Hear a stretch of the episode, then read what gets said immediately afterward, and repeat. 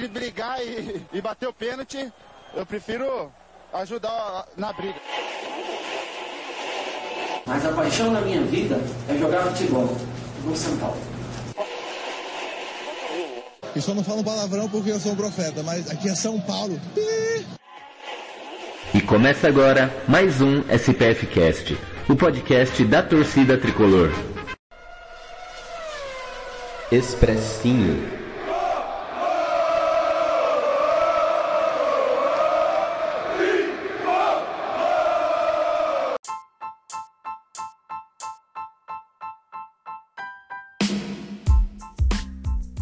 Fala galera, eu sou o Gustavo Canato, estamos começando aqui mais um Expressinho, esse programa maravilhoso de comentários e análises do nosso queridíssimo São Paulo Futebol Clube.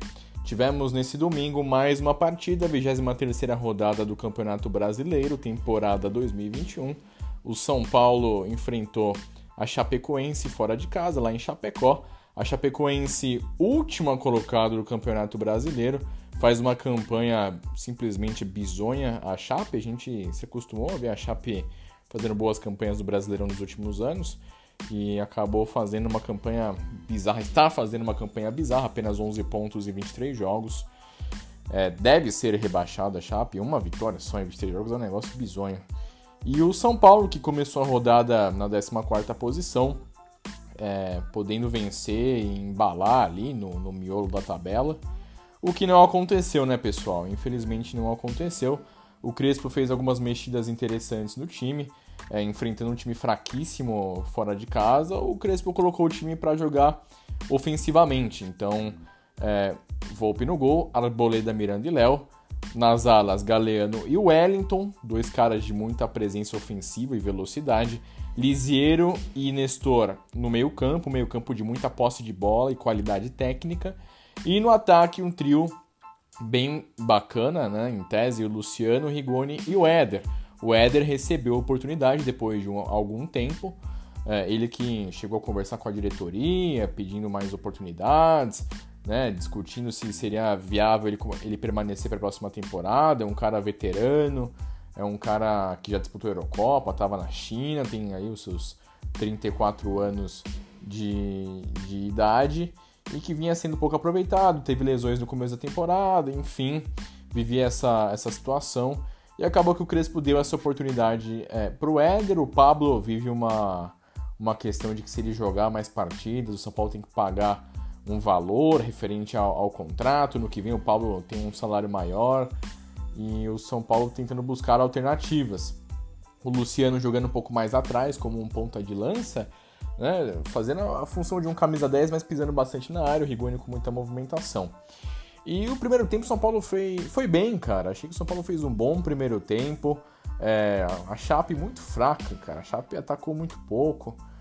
É, e o São Paulo mantendo bastante a posse de bola entre os zagueiros, trabalhando bem entre os seus meio-campistas, Lisieiro bastante combativo e muito bem na troca de passes, o Rodrigo Nestor aparecendo um pouco mais ofensivamente, e o Wellington e o Galeano simplesmente se mandando, cara. Os dois funcionaram nessa partida como pontas, basicamente.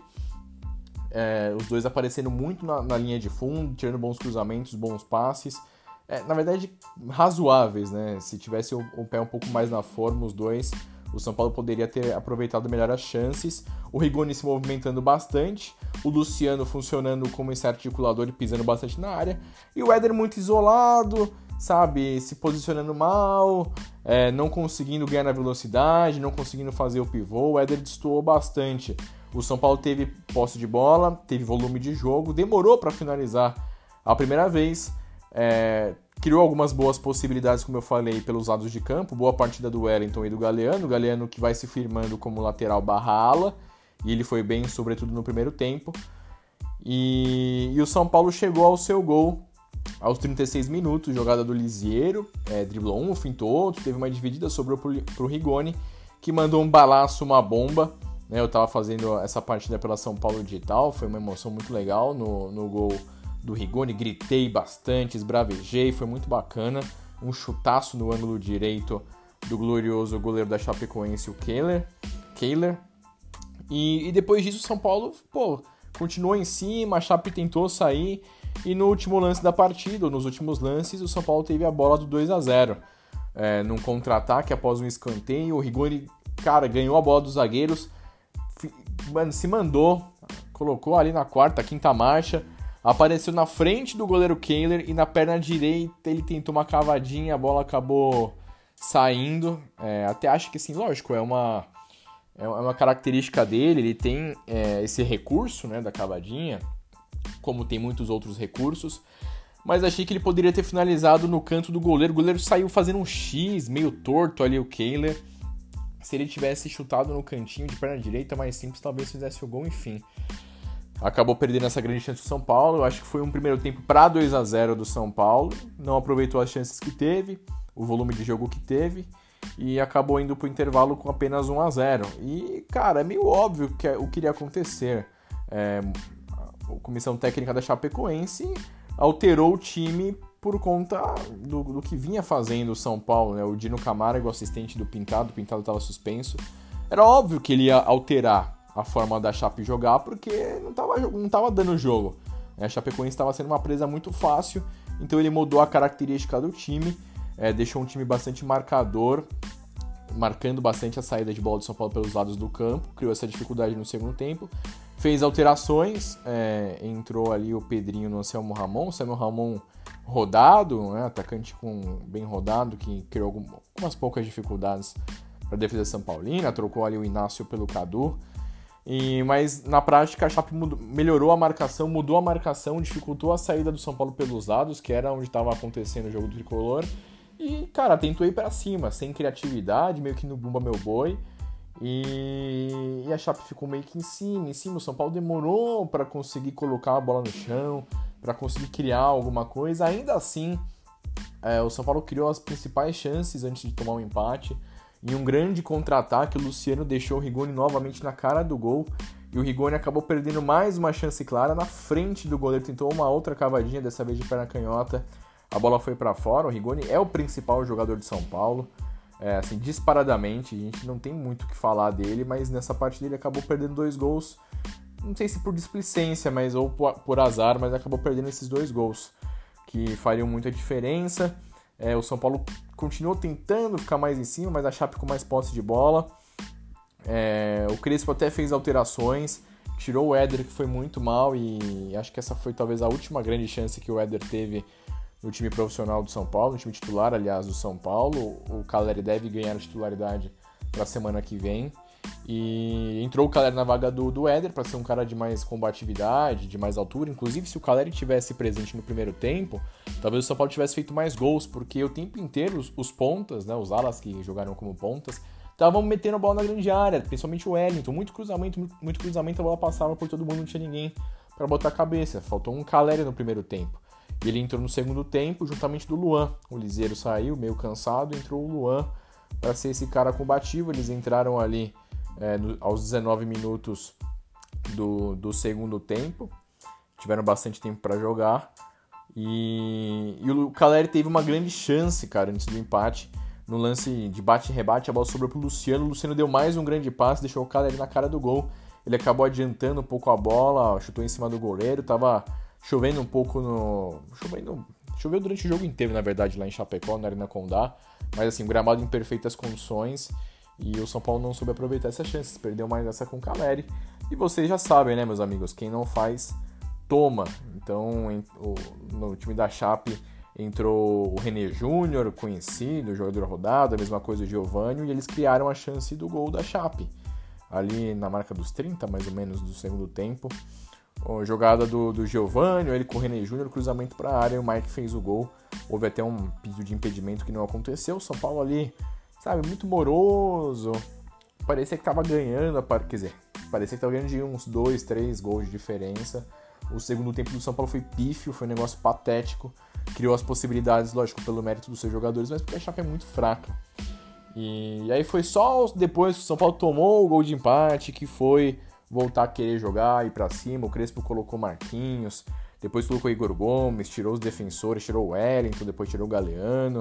O time chegou a ter volume de jogo na reta final da partida e teve mais uma grande chance com o Caleri num cruzamento para área, ele mesmo cabeceia, o goleiro dá o rebote, o Marquinhos chuta em cima do goleiro, o Kehler, o Caleri pega o rebote ali, 40 e bastante já do, do segundo tempo, ele acaba chutando em cima do, do goleiro da Chape. É, foram chances claras, o São Paulo criou para fazer 2, 3 a 0 não o fez. Mais um segundo tempo ridículo do São Paulo, como havia sido na vitória contra o Atlético Goianiense, como vinha de uma partida sólida contra o Galo, mas um jogo pavoroso contra o América. E esse é o São Paulo, cara. Às vezes parece que não tem funcionado os treinamentos aí é, durante a semana. É, não dá mais para reclamar que é, é questão física, que não tem tempo de treinar. Acho que chegou um momento que a gente tem que sim criticar a comissão técnica por algumas opções. É, assim, para mim a comissão técnica tem que continuar. A gente pode sim criticar, sim ter que pedir a cabeça dos caras. Eles tiraram o São Paulo da fila, eles montaram um time muito competitivo do São Paulo, principalmente nas Copas, mas assim precisa mudar. É, foi inaceitável o que aconteceu no jogo contra o América Mineiro, jogando dentro de casa, a postura do time, e até pela escalação. E hoje, é, mais uma vez, o Crespo, quando o adversário é, melhorou a postura de marcação e tudo mais, o São Paulo não soube sair de, dessa rascada, digamos assim. Sabe, o São Paulo tem material humano para jogar mais bola do que jogou no segundo tempo e dar menos opções para Chapecoense, time que é o Lanterna. E assim como no primeiro turno, o São Paulo empata com a Chapecoense, desperdiça mais dois pontos, fica naquele bololô de um monte de time no meio da tabela. E é difícil imaginar o São Paulo brigando por G4, G5, G6. A gente sabe que serão nove vagas para Libertadores, sete diretas e duas para pré. O São Paulo deve conseguir pegar uma dessas vagas, mas dá para ficar adiando isso o tempo inteiro. Tem que ter uma sequência de vitórias, como teve até outro dia aí no, no Brasileirão, na reta final do primeiro turno. Tem que ter essa sequência, tem que jogar um pouco melhor. O Crespo tem que mexer melhor no time. Eu acho que pro meio de semana contra o Santos São Paulo já vai ter dificuldade, porque o Galeano, que é o único, entre aspas, lateral do elenco, tá suspenso com o terceiro cartão amarelo, um puta vacilo dele, que ele não podia. Aí o Crespo vai ter que, né, o Igor Vinícius ainda tá em precaução pela pancada que ele teve na, no olho, que afetou a retina dele, que já não era muito boa antes. É, o Orejuela lesionado, e aí, vai colocar quem para jogar? Eu não faço a menor ideia sabe? O Arboleda convocado é, para sua seleção, vai desfalcar o time do São Paulo, então o São Paulo não aproveitou essa sequência que teve no Morumbi, que teve contra adversários mais fracos, e agora vai penar. Eu não sei como é que vai ser pro jogo contra o Santos. Volta da torcida no estádio do Morumbi, é, com ingressos caríssimos. Cabeça, a diretoria do São Paulo parece que anda com a cabeça na bunda, né, cara? É impressionante botar preços tão abusivos, talvez para fomentar o sócio torcedor que tem aumentado. Eu, inclusive, me associei recentemente, é, fiz o, o, plano básico do São Paulo. Eu acho que, inclusive, é, é bem rentável para quem tem condição. É, 70% de desconto nas arquibancadas, que é onde eu gosto de frequentar, que eu devo voltar a frequentar até o final do ano ou no início do ano que vem. Fica essa dica para o pessoal que, que, que, trabalha, que tem essa condição. É, acho que dá 14 reais por mês o plano anual. Acho que, que vale bastante a pena. E mas assim, não dá para você cobrar um preço tão alto para no jogo às seis e meia da noite numa quinta-feira, com todos os protocolos que dificultam a acessibilidade dos torcedores, com um tempo que não vai ser muito favorável, deve chover, deve, ser, deve estar um tempo nublado em São Paulo. Enfim, pessoal, nada conspirando a favor do tricolor. É, pro meio de semana que vem, eu acho que o Caleri já deve assumir a titularidade. Eu acho que o Luciano é, deve deve ser mantido como esse cabeça, esse camisa 10. Acho que ele, acho que ele foi bem na criatividade. É, o Rigoni mais à frente, é, o Wellington do lado esquerdo. Agora é entender como que o Crespo vai, vai produzir é, o São Paulo em campo. Deve, deve ter a entrada do Bruno Alves na vaga aí do, do Arboleda, mas aí, quem que vai ser o ala direito do São Paulo? Essa é a grande dificuldade. É, o Rigoni já chegou a jogar por ali, é, fez algumas boas partidas, inclusive, nos primeiros momentos dele com a camisa do São Paulo, mas será que vale, vale a pena você gastar o Rigoni como ala direito? É, eu não consigo imaginar outra opção. Não consigo mesmo, até porque não, Paulo não tem nenhum atacante de velocidade para jogar por ali.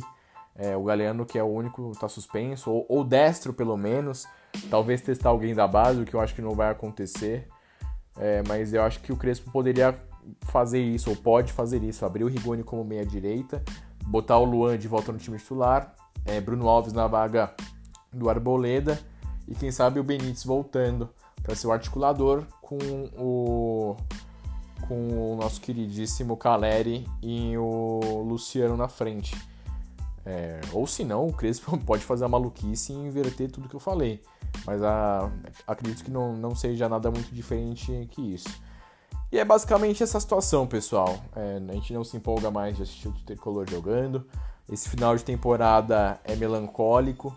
Eu não vejo a hora de acabar essa temporada para novas contratações, saída de alguns atletas e uma reformulação bem feita neste time do São Paulo. Valeu, tamo junto. As minhas redes sociais é Gustavo Canato, tanto no Twitter quanto no Instagram. Valeu, pessoal. Tchau, tchau.